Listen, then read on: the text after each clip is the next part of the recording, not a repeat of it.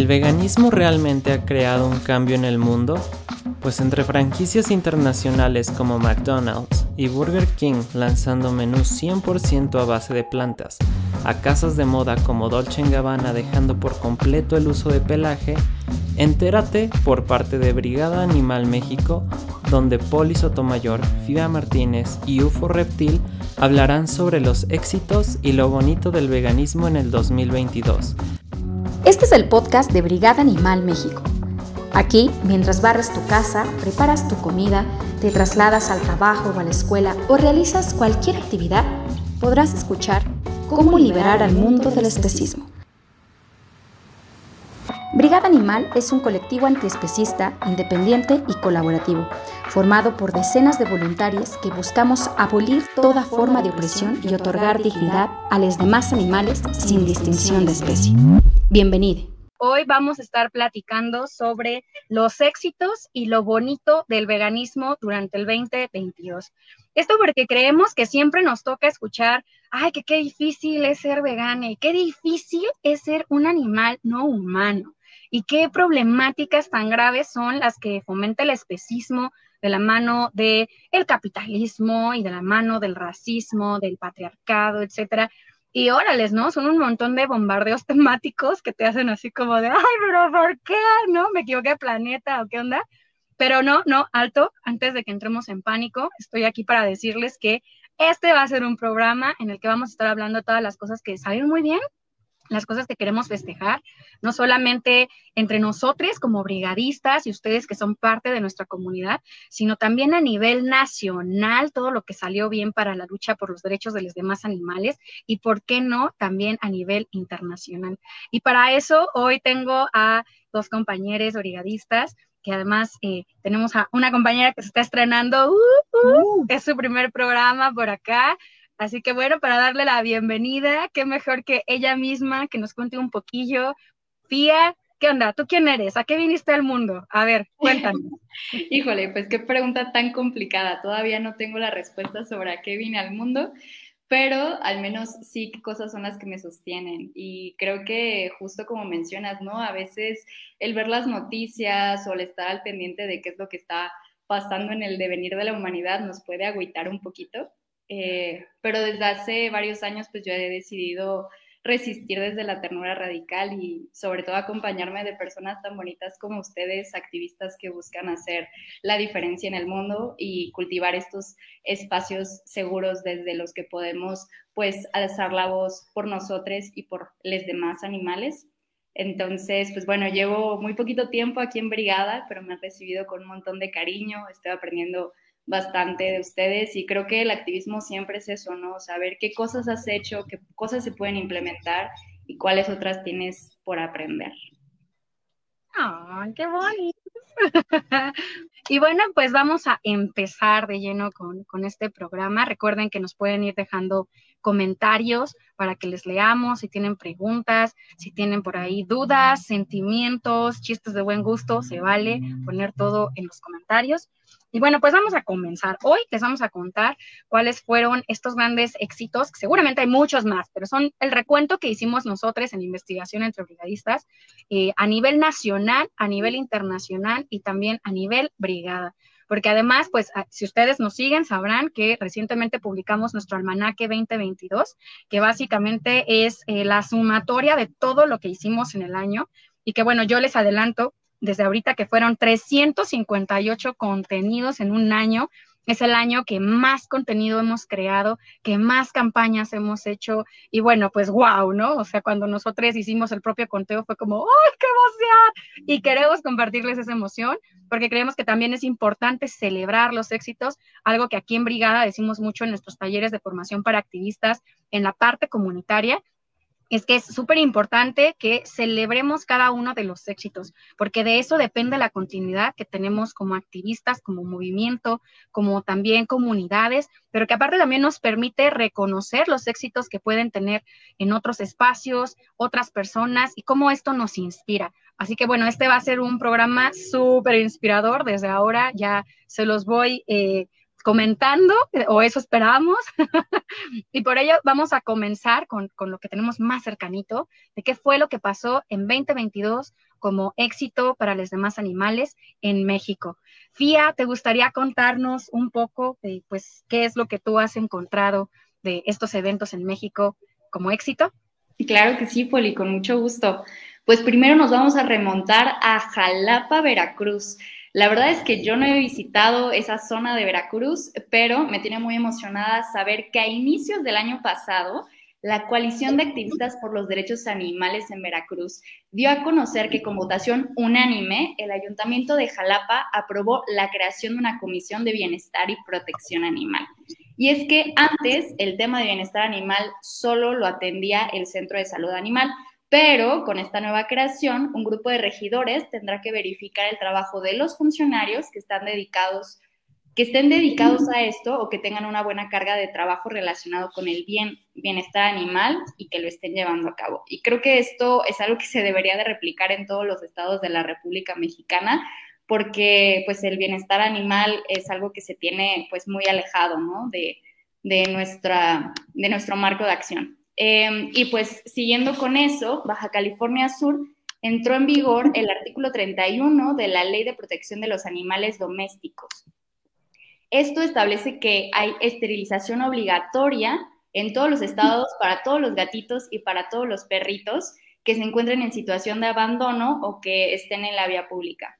Y creo que esto es un gran avance porque pues la responsabilidad siempre ha recaído en los cuidadores y entonces todos los animales que no tienen cuidadores siempre quedan al amparo de quién sabe quién, ¿no? Y, y entonces vemos como todo el tiempo solamente aumentan y aumentan y aumentan los números de, animales en la calle sin que pueda haber una, protección para ellos.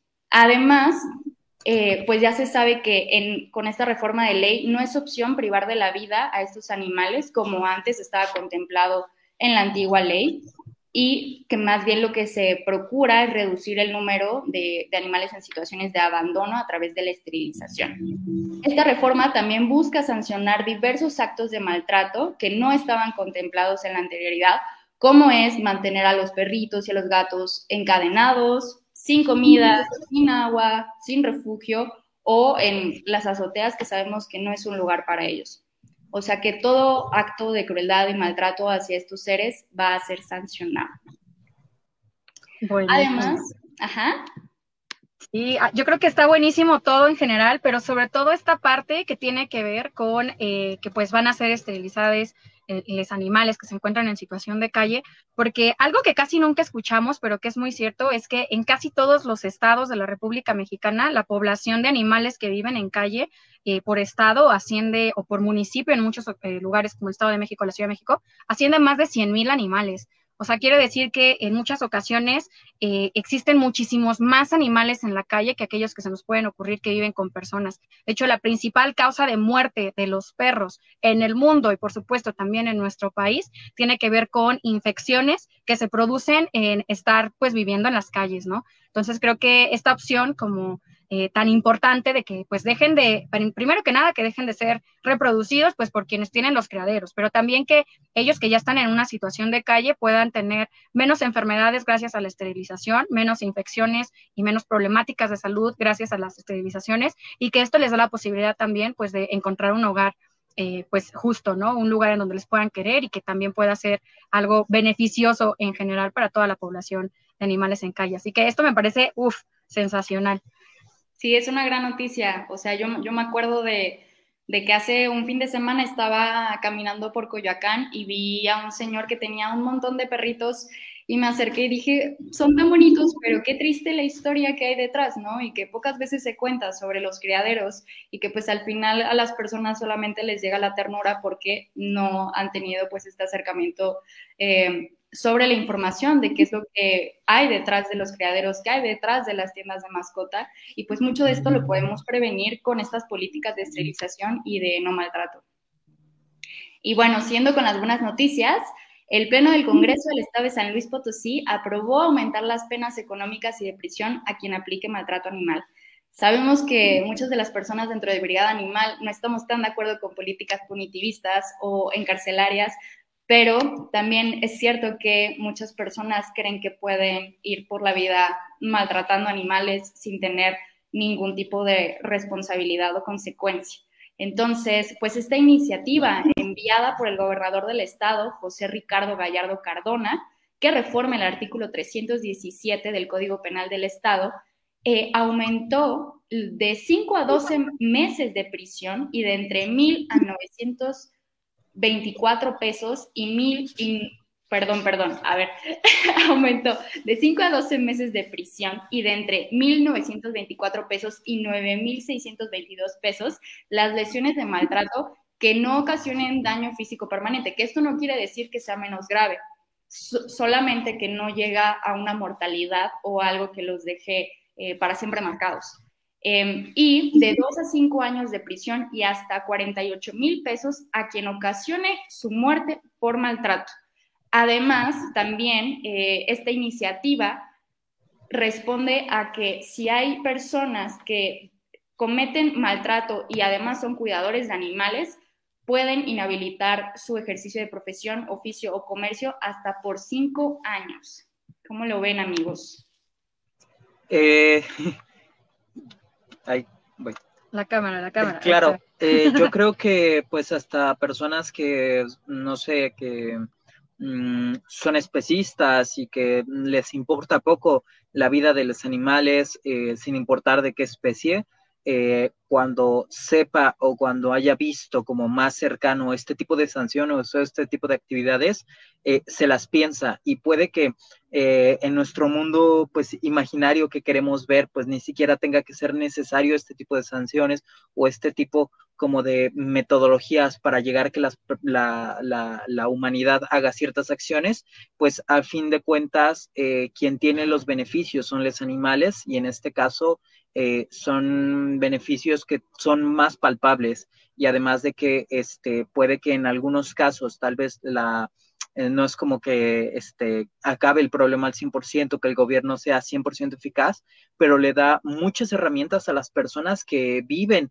este, eh, o que hacen eh, activamente pues el tipo de denuncias o el que está como siempre intentando presionar a las autoridades para que hagan algo, les da muchas más herramientas y les deja de este estatus de la gente que está loca y quiere que haga algo, que no, pero no, ya hay como leyes que respaldan un poco, al menos como en este poder eh, no, ¿cómo, se llama? Como este eh, poder que no se ve, pero que está ahí y que es, más cultural, que es más cultural más que, que, ya te van a echar ahí una demanda.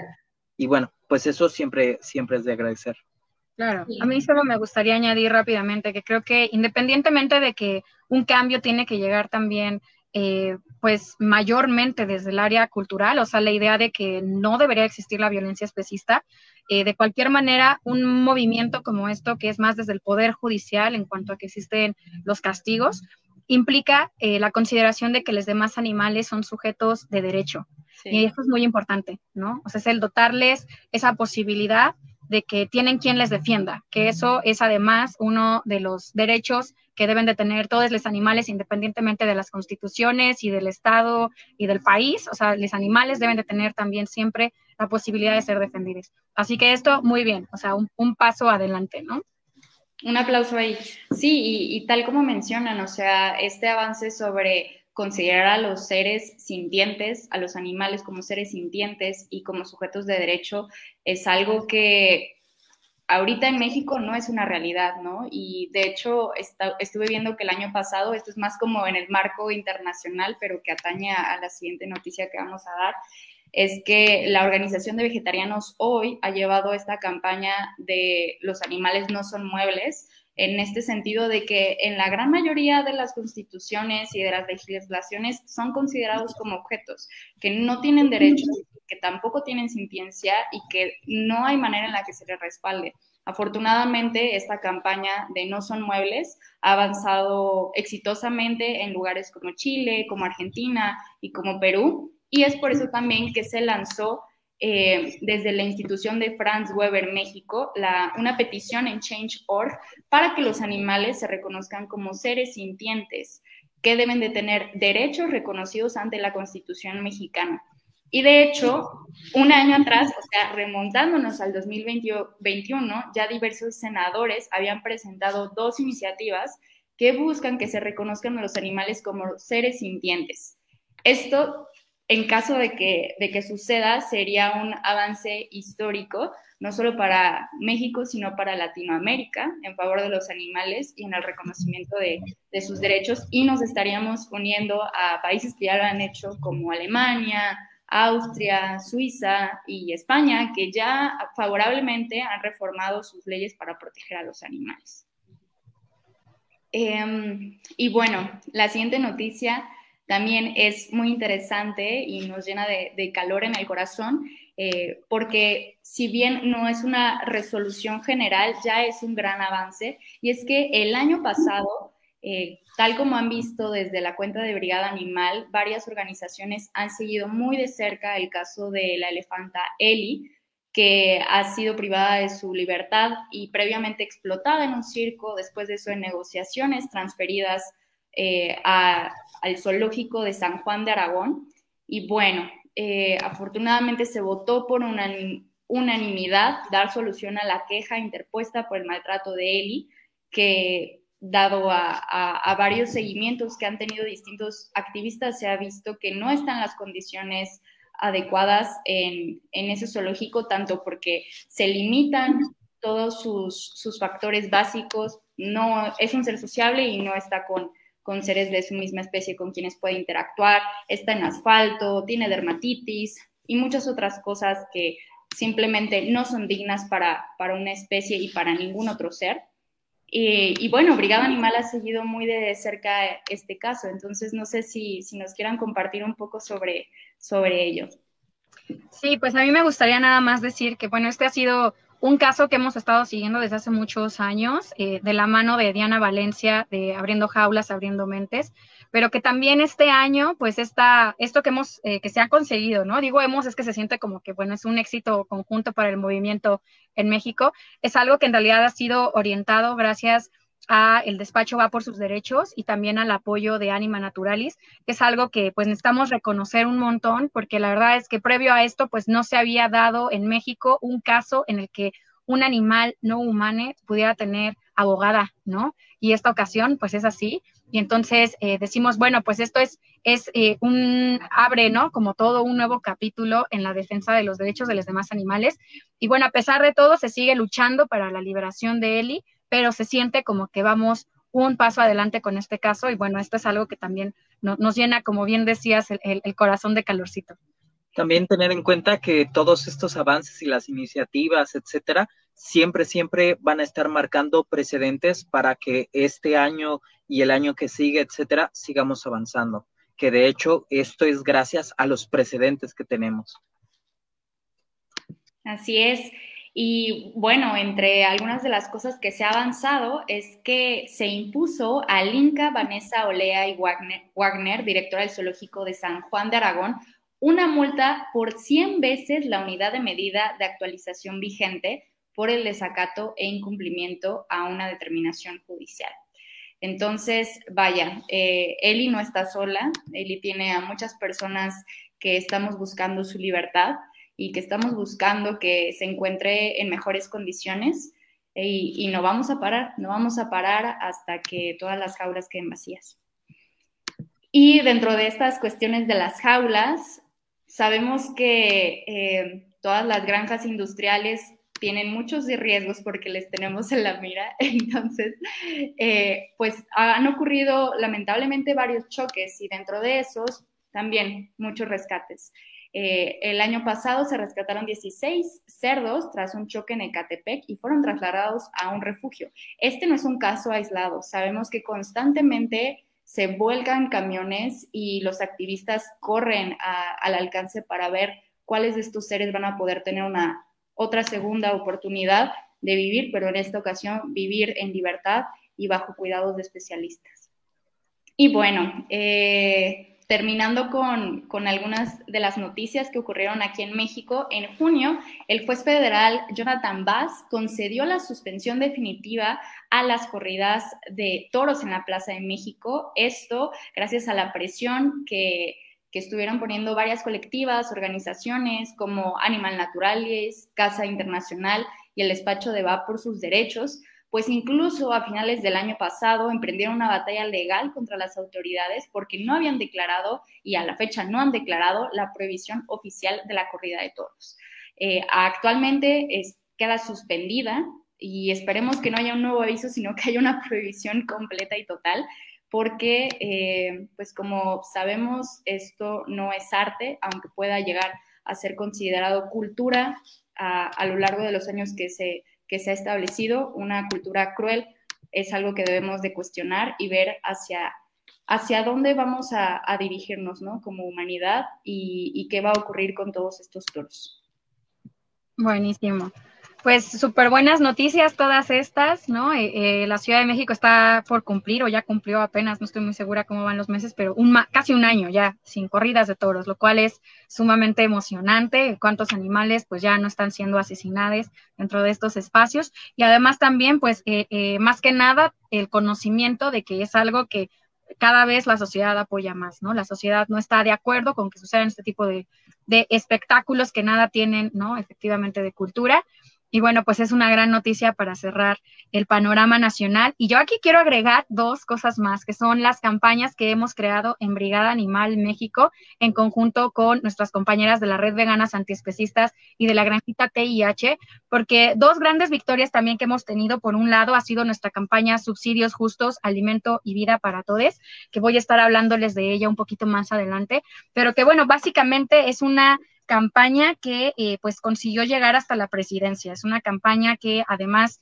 eh, recolectó casi 10 mil firmas hasta ahora, que todavía no se ha terminado, todavía pueden ir a firmar, y que además pues ha implicado eh, una investigación grande respecto a cuánto es el monto de dinero que se está gastando para diferentes rubros de explotación animal, ya sea en el ámbito de la agricultura o en el ámbito de la ganadería, del transporte, etcétera, etcétera. Y bueno, pues esto nos ha llevado a darnos cuenta que hay más de 114 mil millones de pesos que en el ejercicio de 2019 fueron gastados para la explotación animal. Y pues estos números llegaron gracias al trabajo de Vida Animal México, eh, de la Red Veganas Antiespecistas y de la Granjita, a básicamente todas las secretarías que tenemos de Estado y también a la presidencia, como bien decíamos. Y bueno, otra de nuestras campañas muy exitosas fue la campaña contra la explotación animal santuarios, que esta campaña eh, fue el resultado de la noticia sobre lo que estaba sucediendo con el pseudo santuario Black Jaguar White Tiger y que bueno, básicamente también habla de la problemática que existe no solamente de la crianza, la reproducción, la explotación sexual en diferentes animales, sino también de la idea de que los animales pueden ser vistos detrás de las jaulas como si fueran espectáculos, ¿no? Ya sean en zoológicos o en entornos que se hacen llamar santuarios, que se hacen llamar refugios, pero que sabemos que no lo son, siempre que exista cualquier tipo de cobro, cualquier tipo de evento eh, desde el cual se estén utilizando los demás animales, pues de ninguna manera será algo ético, no será algo justo, no será algo digno para ellos. Y por ello también desarrollamos esta campaña que llegó a eh, casi 23 mil firmas, todavía pueden ir a firmar si ustedes no han ido a firmar, y que pues igualmente seguirá adelante para exigir que existan regulaciones eh, que puedan ser contenidas también desde un entorno crítico antiespecista, donde nos proponemos a nosotros mismos para poder buscar que eh, el gobierno también otorgue recursos necesarios a los santuarios de verdad, los santuarios antiespecistas que pues tanto necesitan este apoyo para mantener con vida a los animales que han sido rescatados. Y bueno, pues luego de esto, creo que lo siguiente que nos toca es empezar a hablar de las noticias a nivel internacional. Esta sección nos la vamos a pasar con un poquito más de prisa para que nos dé tiempo de contarles todo lo que queremos, porque básicamente es mucho. Eso es buena noticia, quiere decir que hay muchas cosas buenas que han sucedido. Pero bueno, nos vamos a ir así uh, en fast forward. Intentaré ir lo más rápido que pueda, pero también teniendo en cuenta que hay algunas eh, partes en las cuales tienen sus entre paréntesis y que hay muchas otras cosas. Este, siempre les recomendamos pues también ir buscando por nuestra propia cuenta de manera proactiva todas estas noticias y tener en cuenta que siguen y siguen sucediendo todo el tiempo, solo es cuestión de que les prestamos atención. Este, ya lo comentaba FIA un poco, todo lo que es la campaña de no son eh, muebles, no son bienes muebles, eh, obviamente forma parte de las noticias internacionales, pero también tenemos este, lo que es eh, una este, jornada, bueno, eh, se llevó a cabo el primer Congreso Internacional de Derechos de los Animales Marinos en cautiverio. Esto fue pues este, una transmisión en, Facebook en la cual se habló sobre toda esta situación que existe en los espectáculos con animales marinos y también los animales marinos que están en cautiverio y obviamente en posibles soluciones y en eh, diferentes eh, conjeturas que se hacen sobre este, cómo ¿Cómo, puede ser un futuro sin que esto exista o sin que esto explote a los animales? Eh, también tenemos eh, más sobre lo que es que eh, el tráfico de animales se volvió una prioridad para la cumbre de la COP19 en Panamá, teniendo en cuenta que de hecho el enfoque de esa cumbre también fue como a raíz de todo lo que se vio de la situación de los animales con el coronavirus y con posibles, este, ¿cómo se llama? Eh, nuevos problemas de salud pública, este, teniendo en cuenta que esto por un gran, una gran parte del tiempo como que se negó o se evitó hablar de eso, de la relación entre los animales y este, las enfermedades, este, de este, sonóticas, pues eh, ya es un gran avance, pero no solo eso, sino que eh, ya se vuelve como que esto es lo que se tiene que hacer y esto es lo que se tiene que hablar acerca de los animales y cómo van de un país a otro, cómo este, no solo son traslados, sino cómo eh, se utilizan como si fueran objetos y entonces obviamente ponerle un freno a este tipo de prácticas. También eh, Malta prohíbe la producción de, de, pieles y de eh, lo que se conoce aquí como paté. En algunos lugares también se le conoce como foie de gras, este, teniendo en cuenta que Malta es, forma parte de la Unión Europea y también teniendo en cuenta que eh, vamos a estar hablando un poquito, al menos en esta sección, sobre la Unión Europea, pero en términos generales, no solo con esta noticia, sino con las que vienen, tener en cuenta que la Unión Europea como que está más unida en cuestión de este, cuestiones legales y en cuestiones de los derechos por, por los animales, en los cuales, eh, de hecho, creo que en algunos casos eh, las noticias son como ya de los últimos países que se están uniendo. Entonces, no es una persona, no es un grupo, no es un país que simplemente está eh, poniendo un pie enfrente, sino ya son los de hasta atrás que todavía quedaban rezagadas con leyes que pues no ayudaban a los animales. También eh, Latvia prohíbe la producción de pieles a partir del 2028. Esto suena como que es muy largo en el tiempo, pero tener en consideración que en previos años y a estos años ha estado reduciendo a la mitad cada año lo que es la producción. Y esto principalmente por las leyes que tienen en estos países en los cuales no pueden cerrar de tajo este, una empresa o una producción, sino que les dan un tiempo para ir produciendo menos y entonces tener eh, el tiempo para reacomodar a las personas que trabajan en estos lugares este, para nuevos eh, puestos, nuevos centros de operaciones, porque también de todos modos eh, siguen operando en esos ámbitos como del consumo de alimentos, etcétera, solo que cambian el giro a alimentos o producciones o pieles que no, no son necesariamente de origen animal y entonces se hace la transición, pero una transición programada. Entonces, mm, yo sé que suena este changos, este todavía falta, pero eh, tener en cuenta que ya está dentro de los planes y de unos planes muy organizados que involucran a mucha, mucha, mucha este, gente y muchos, obviamente,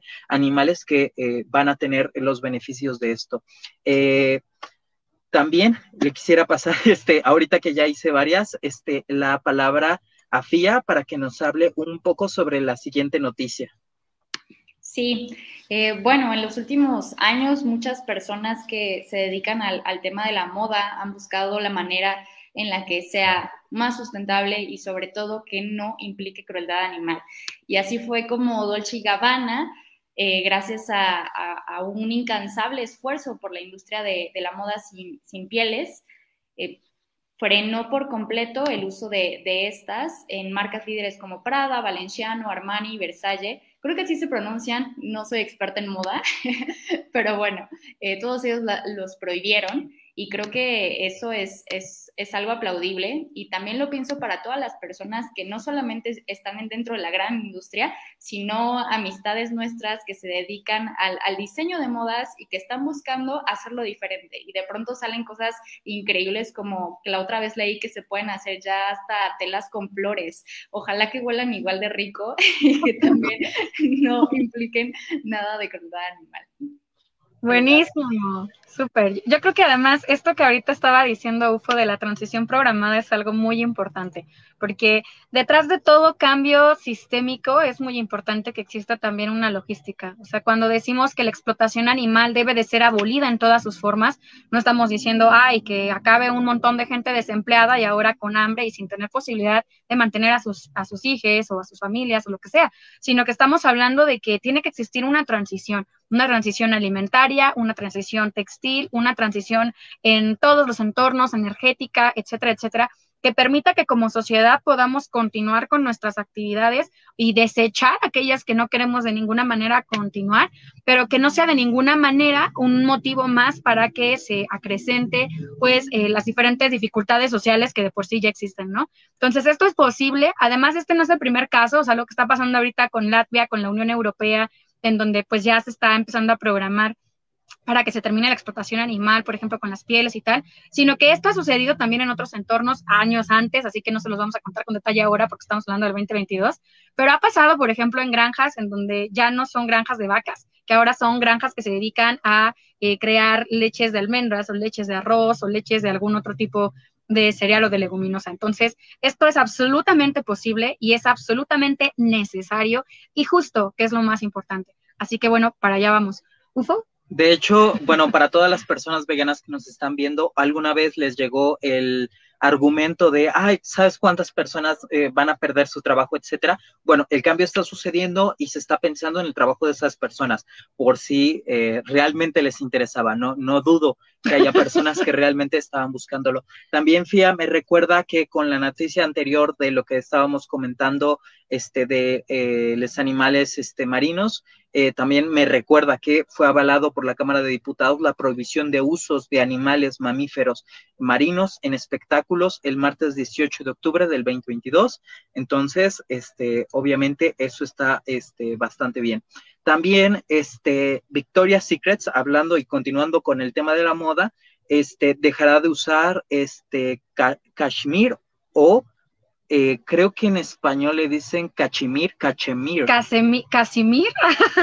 cachemir. ¿Ustedes cómo le dicen? Pero bueno, este, más que nada es este de cabras o este, en algunos casos también lo confunde con borregos o eh, lo utilizan como para todo, un poco como lo que decimos aquí entre la diferencia entre grillos, chapulines y saltamontes, un poco lo mismo, pero bueno, el punto es que este, eh, Victoria's Secret obviamente es, siempre es como eh, el, el, referente en cuestiones eh, de modas, eh, ciertos este, productos, etcétera.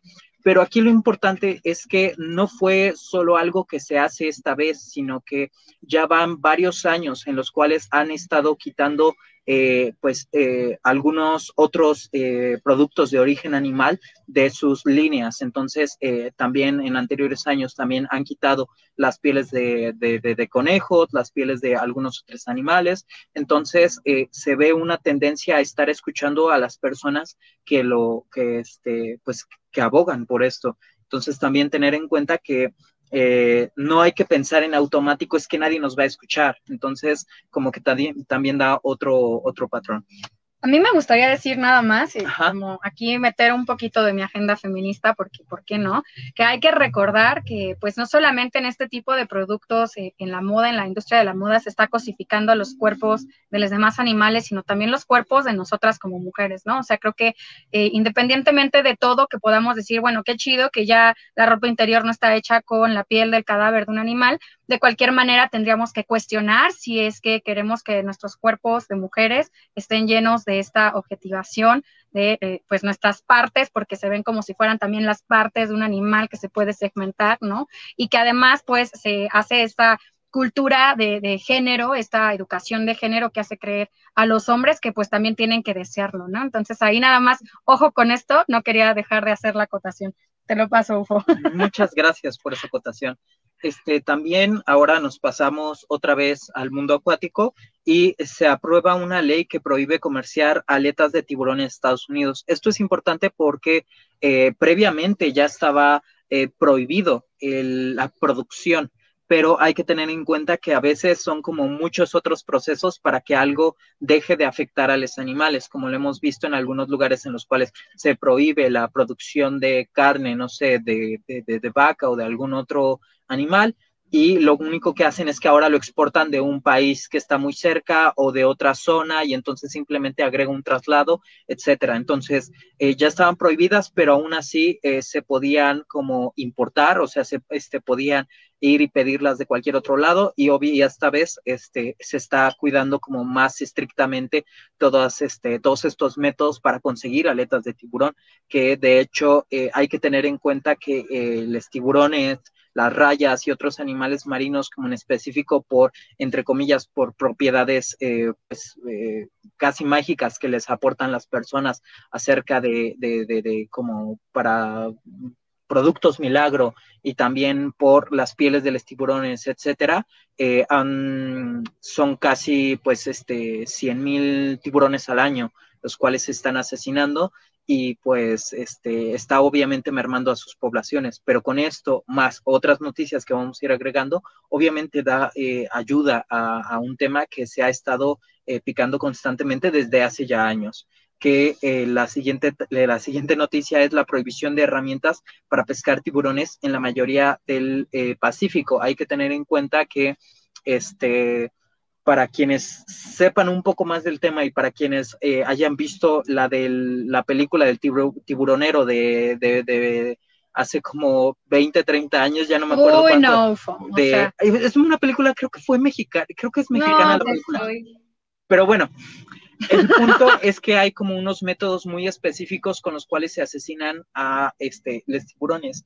Y entonces, entre que intentan como hacer cierto tipo de regulación para que haya menos personas que los estén intentando pescar, sino que también haya otros sistemas con los cuales este, pues ya no los puedan realizar. Y entonces, gran parte de todas estas eh, industrias tienen dos opciones una, eh, rendirse ante algo que les está presionando y presionando porque no tienen, eh, pues, económicamente cómo afrontar esto cuando cada vez es más difícil hacerlo y entre quienes, eh, pues, tienen que reducir costes, etcétera, etcétera. No es lo más apropiado, etcétera, pero elimina gran parte de las, de las industrias o de las fábricas, este, no sé cómo decirle, porque puede ser desde manera local hasta puede ser como ya de, como hablando de miles de millones de este, pero bueno, me, hago bolas. Sí, a mí solamente me gustaría que acotar diciendo que eh, muchas de estas noticias nos pueden sonar absolutamente bienestaristas porque lo son,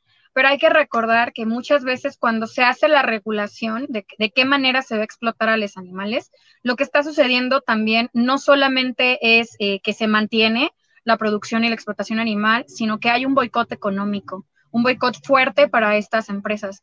Entonces, a veces por ahí va un poco también la medida desde el bienestarismo, como un, ok, eh, como ya no puedes mantener estas prácticas, ahora solo puedes hacer estas otras que están reguladas por ley, y para hacer eso tienes que hacer una transición en todo tu equipo, en tu industria, y te va a costar millones. Para muchas industrias esto representa no solamente una pérdida a nivel económico, sino que también en ocasiones resulta en un mejor cambiamos de, giro, cambiamos de rubro, dejamos de explotar a los animales o dejamos de hacer esto porque nos sale más barato empezar a vender, no sé, avellanas que dedicarnos a seguir matando peces, ¿no? Como es este el caso. Entonces, eh, ojo ahí con esta parte del bienestarismo. Eh, por supuesto, no pensamos que está nada bien promover de ninguna manera la explotación animal, pero el boicot sigue siendo una táctica, una táctica en contra del especismo.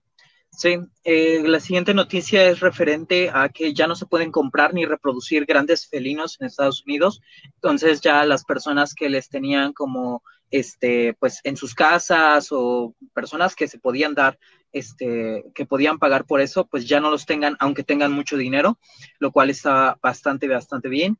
Eh, obviamente también mejoran como muchos aspectos sobre el bienestarismo marino en Europa. Hay que también tener la consideración y las comillas de que entre todos los animales, eh, los peces son como los menos vistos y siquiera eh, esto. Entonces, este obviamente forma un paso de un camino muy largo que se tiene que transitar.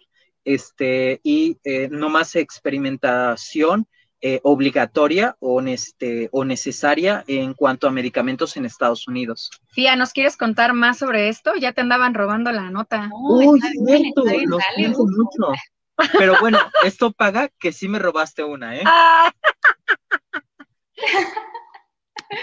bueno, una nueva ley estadounidense eliminó el requisito de que estos fármacos en desarrollo tengan que someterse a pruebas en animales antes de ser administrados a los participantes en ensayos con humanos. Y yo creo que, bueno, con esto me acuerdo de, una conversación que estaba teniendo con una amiga en la que estábamos hablando sobre la experimentación animal en veterinaria y tal, y yo le comentaba como es que ya hay nuevas tecnologías, ya no es necesario y además esto no asegura que estén certificadas para hacer cierto tipo de prácticas, ¿no? Y entonces muchas personas podrán decir, pero y entonces si no hay estos experimentos en animales, ¿cómo vamos a saber que los medicamentos eh, nos pueden hacer bien y no nos hacen daño? Bueno, es que creo que olvidamos que ya hay muchos de estos medicamentos que previamente han sido probados y que solamente hay ciertas renovaciones que eh, pues ya no van a ser necesarias porque ya tienen todo este expediente que pueden modificar, además de que tenemos inteligencia artificial y muchas otras tecnologías que ayudan a que sepamos que nada nos va a pasar y no nos vamos a morir por los nuevos medicamentos no aprobados en animales. Claro, creo que sin ir más lejos, o sea, lo más importante es recordar que no somos ratas, no somos beagles y no somos gatos. Entonces, la única experimentación que debe de existir es en nuestra propia especie.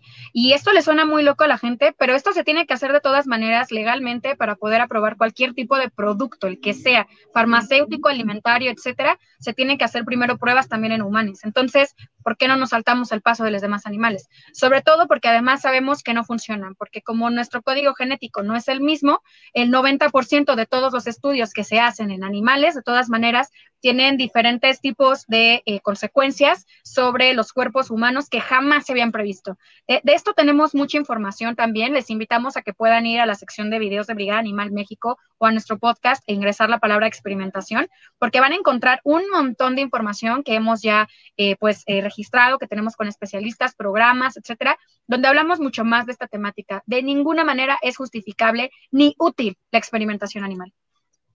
Perfecto. Vean el video de Ralph, el conejo. Ok, lo siento. Este, bueno, continuamos. Eh, también eh, tener en cuenta que en diferentes países están, este, están avanzando a diferentes velocidades y con eso, pues me refiero a que Pensilvania está eh, empezando a remover cierto tipo de prácticas en, este, ¿cómo se llama? Hacia los animales que son explotados este, pues por su carne, por su leche y por diferentes situaciones, pero también eh, se ve que eh, todo esto es porque hay un activismo eh, pues muy fuerte que está creciendo y creciendo y que está exigiendo cambios y que tienen pues este gracias a este estudios de campo que se realizan en esos este, lugares que hay personas que están interesadas en que en específicamente en ese lugar las cosas sean diferentes. Este, también hay eh, estudios este, realizados eh, para investigar más acerca de cómo reaccionan los cuerpos, hablando ahorita de experimentación, este, eh, con el consumo de productos basados en plantas y cómo esto puede pues reducir diferentes enfermedades, este, principalmente el cáncer, y cómo esto se contrapone con este, las personas que consumen todavía productos de origen animal.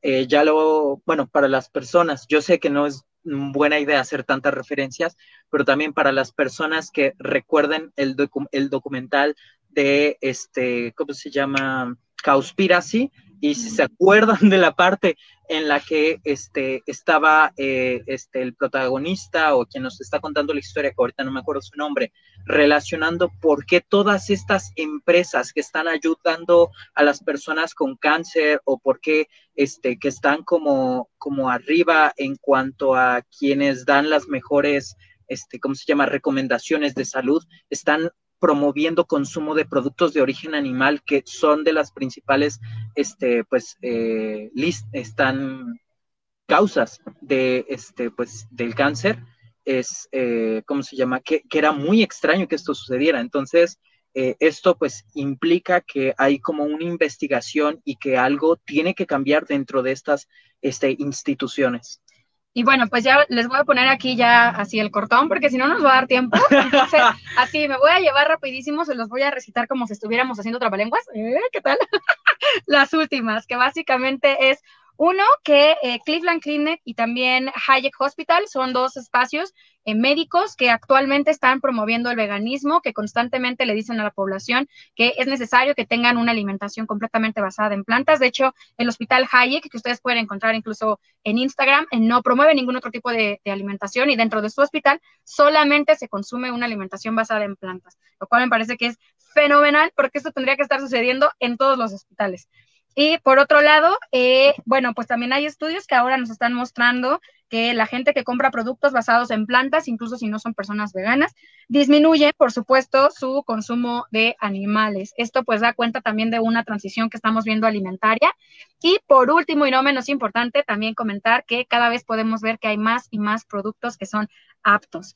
Y bueno, nosotros no estamos aquí para hacerle publicidad a las empresas que se hacen publicidad solas, pero sí decirles que seguramente ustedes ya se dieron cuenta que eh, la pizzería de moda y novedad o que a lo mejor la hamburguesería que todo el mundo conoce empieza a tener ya sus productos que son aptos para veganes y que pues esto también significa no solamente que hay un nuevo nicho de mercado, sino que hay una agenda vegana que está presionando fuertemente y que pues busca que desaparezca toda forma de explotación animal.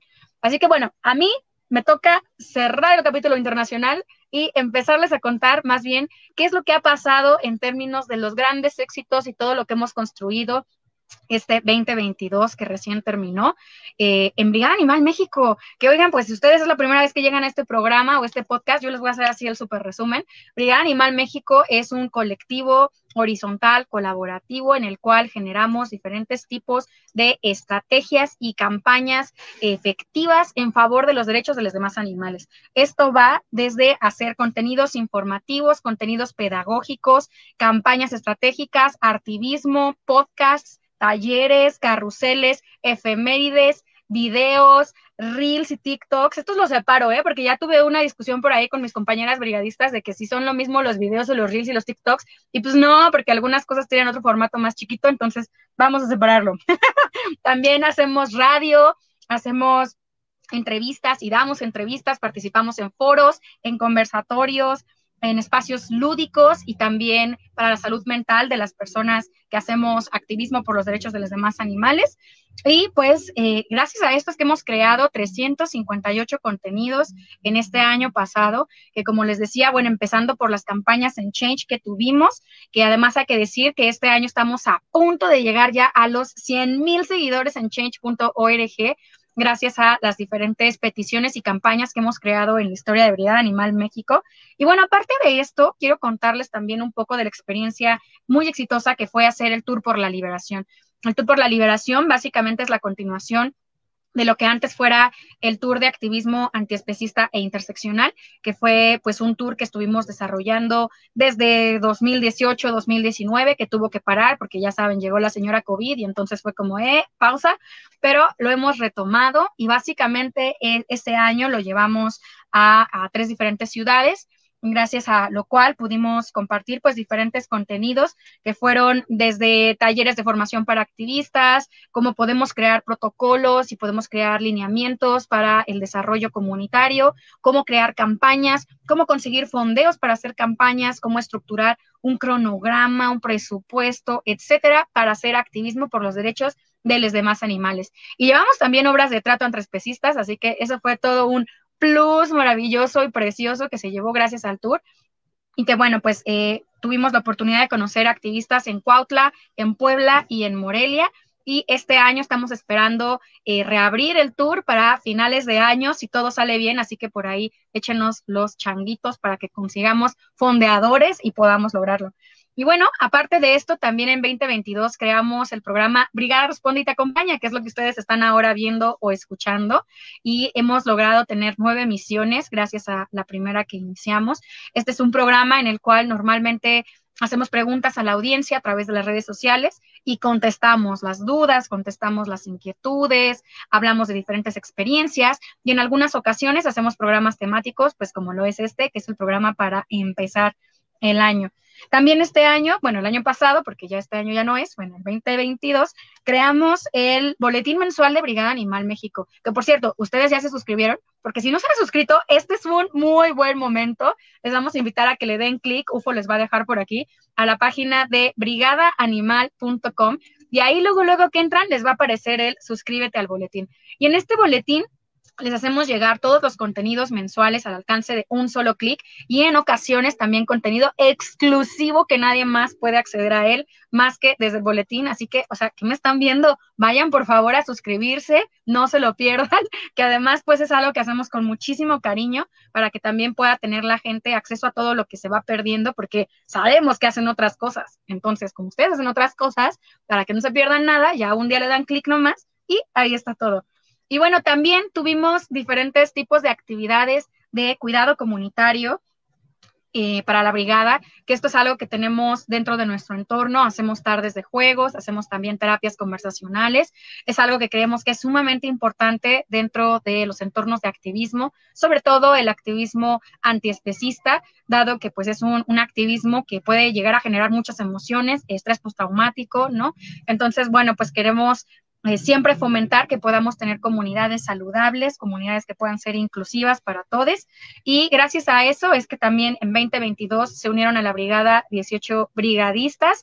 Y cabe decir eh, que, o sea, cuando se une la gente a la brigada, pues no te tienes que quedar para siempre porque sabemos que también tienes que ir a trabajar y tienes que terminar la tesis o tienes que cuidar a tu abuelita o a tu gato y se vale. Y por eso es que en brigada hay gente que sigue con nosotros y gente que pues ya no está más, más que en nuestros corazones y en la gratitud, por supuesto, pero que se vale venir y colaborar con nosotros de vez en cuando. Entonces también esto es una invitación, decirles que en el link tree de nuestro Instagram de Brigada Animal México pueden encontrar ahí el formulario para ser parte, para que se sumen, que, el próximo año cuando hagamos acá el almanaque y hablemos de todas las actividades que, que hicimos, ustedes digan, eh, yo también fui parte, yo contribuí.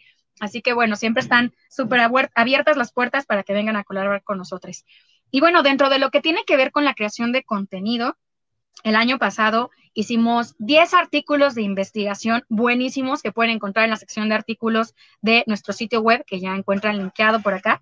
También creamos 108 efemérides, que esto es algo así como para, uh, vamos a echar la casa por la ventana, porque básicamente lo que hicimos es agarrar todos los días mundiales que pueden tener una relevancia desde la agenda antiespecista y entonces crear fichas importantísimas de información que puedan ser compartidas a través de las redes sociales. Si ustedes todavía no conocen nuestras efemérides, vayan a Facebook, a Instagram, las encuentran ahí, son preciosas y además con un montón de información importante.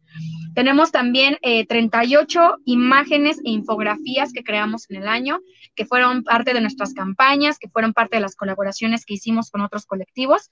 34 carruseles preciosísimos también, que son pedagogía pura, dura y bella. Es todo un artivismo nuestros carruseles. Creamos también 18 videos y 37 reels y TikToks. Hicimos 27 programas de discusión y charlas, como el que están viendo ahora. Creamos cuatro talleres diferentes en varias sedes. Y aparte de esto, hicimos 26 programas de radio. ¡Qué emocionante! Y por si fuera poco, 30 podcasts. o sea, bien, bien nosotros. Hicimos un montón de cosas que es parte también de que hemos aprendido a que lo que sirve en un formato sirve en dos. Y entonces el programa lo convertimos a podcast, el podcast lo convertimos a radio, el radio utilizamos el audio, le echamos unas imágenes, lo pimponeamos y se vuelve un TikTok. Entonces, bueno, es un poco la magia del reciclaje, pero en términos de contenido Y eso quiere decir que si a ti te gusta escuchar, a ti te gusta ver, o tú no tienes más que 30 segundos, no importa, Brigado ya lo hizo para ti. Así que tenemos por ahí un montón de diversidad de contenidos para diferentes temáticas y que así también podamos llevar la información a pues todos los espacios accesibles en los cuales nos puedan abrir las puertas. Aparte de esto, por si fuera poco, participamos en cinco congresos y conferencias.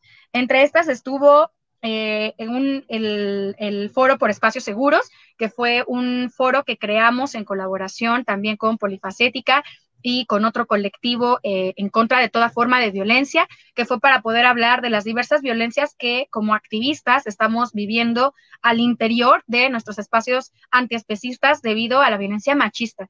Este ha sido un foro que tuvo muchísimo éxito y que por ello hemos decidido que va a ser cuatrimestral o trimestral, dependiendo de lo que ustedes pidan básicamente. Así que vamos a tener un par de ediciones este año también.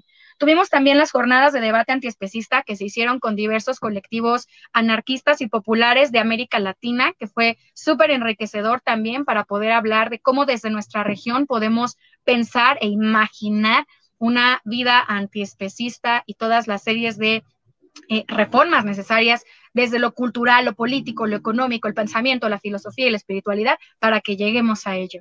Tuvimos también las, los diálogos animales, que estos fueron una serie de eh, jornadas en las que ayudamos a darles difusión. Estuvimos participando también concretamente en una de ellas para hablar sobre el feminismo antiespecista y cómo es que los cuerpos de las hembras de otras especies son también sujetos a, sexismo y sus cuerpos pues igualmente son sujetos a una serie de violencias como las que vivimos nosotras como humanas y cómo podemos comprender la violencia desde una interseccionalidad.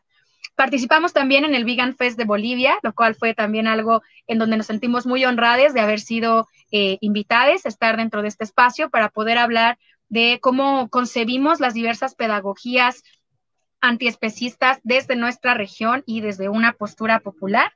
Y aparte de esto, llegamos a más de 6 millones de personas en redes sociales, lo cual también es como un, ¿what? O sea, hay países que no tienen ni siquiera 2 millones y nosotros llegamos a 6.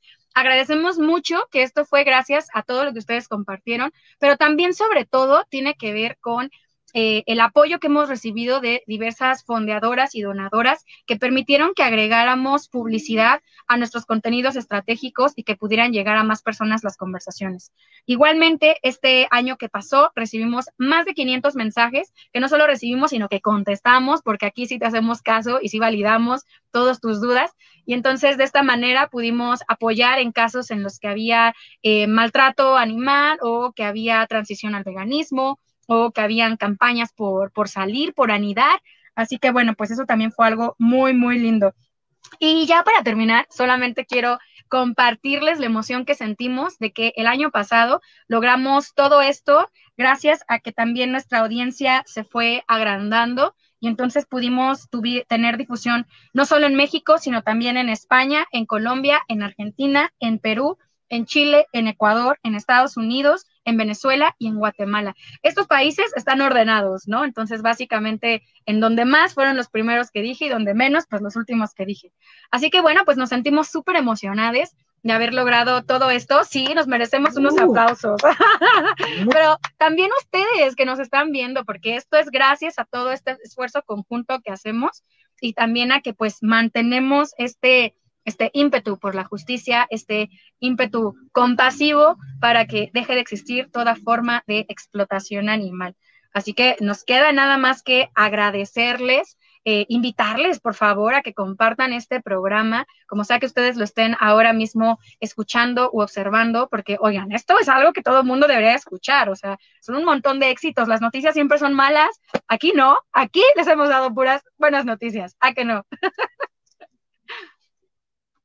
Wow. Muchas gracias, Poli, por tu inusual, pero muy efectiva velocidad. Fuiste como un rayo. ¿Cómo que inusual? ¿Sabes cuántas personas pueden ir a esa velocidad? es inusual. Alguna vez alguien me dijo que cuando veían mis programas contaban el número de palabras que porque era muy impresionante que hablaba muy rápido. Según yo hablo muy normal, pero bueno, ok. Lo tomaré como un plus. Gracias. Y bueno, pues ya nos queda nada más despedirnos. Y antes, por supuesto, hacerles de nuevo la invitación. ¿Ya se suscribieron al boletín? O sea, yo insisto, están al alcance de un clic. Por favor, vayan, suscríbanse para que tengan todo el contenido que estamos creando. Únanse y compartan también nuestro contenido. Recuerden que en Linktree pueden encontrar el formulario. Y pues acá nos queda nada más, ahora sí que hacer las despedidas personales para que podamos echar ahí unas palabras todas bonitas. Imagínense que están en los Óscares. A ver, Ufo, ¿quieres empezar? Ofía, ¿quieres empezar? Despídanse, por favor, de la audiencia. ¿Cómo se sienten tras este programa? Muy feliz, emocionada. Fue el, primer programa del año y mi primer programa, entonces alegre. aplausos, aplausos. Y pues espero poderles estar viendo, leyendo, escuchando a, toda la audiencia que nos acompaña como brigadista. Buenísimo. Ufo. Eh, pues eh, muchas gracias este, para todas las personas que también nos quieran apoyar y no saben cómo o tal vez no tienen tiempo, etcétera. Desde el hecho de que puedan compartir o comentar sus dudas, este, compartir este video con otras personas que creen que también les va a interesar este tema, que se lo muestren a la tía, al abuelo, este, al perro, también sirve, este, ayuda bastante, bastante para que más personas puedan ver este trabajo y entonces pueda hacer realidad todos estos números que estamos comentando. Este, eh, también muchas gracias a, este, a todos los comentarios que nos dejan en todas las redes sociales. Y no sé, eh, muy feliz de haber concluido este programa con una nota muy, muy alta. Y bueno, pues también acá hay que darle las gracias a Marilyn Ángel, que está por acá acompañándonos, que nos felicita y que además nos agradece. Y pues lo mismo también para ti, Marilyn, gracias por estar con nosotros aquí en vivo. Y bueno, pues no me queda más que eso, darles las gracias a todos por estar compartiendo estos espacios con nosotros. Por favor, denle like, compartan, comenten este y todo lo que vean, porque ayuda mucho a que otra gente lo pueda encontrar dentro de las redes sociales. Y bueno, desearles que pues ya váyanse a comer, coman rico, cenen rico o desayunen rico o lo que sea que vayan a hacer ustedes, háganlo rico. y bueno, así con eso último que les acabo de decir, interprétenlo como quieran. Vámonos pues, muchísimas gracias y como siempre recordamos que todas las acciones son importantes, únanse y recuerden que también pueden ser un brigadista por la liberación animal. Hasta luego. Bye. Nosotros somos Brigada Animal México. Nos gustó compartir contigo este momento. Recuerda que puedes continuar la conversación desde las redes sociales siguiendo a Brigada Animal México en Facebook, TikTok e Instagram. También nos encuentras en Twitter como brigada-animal. Te invitamos a visitar nuestro sitio web brigadaanimal.com en donde encontrarás todos los artículos y contenidos en un solo lugar y podrás también suscribirte a nuestro boletín mensual. Comparte este contenido para llegar a más personas y recuerda que tu acción es importante. Únete y sé un brigadista por la liberación animal.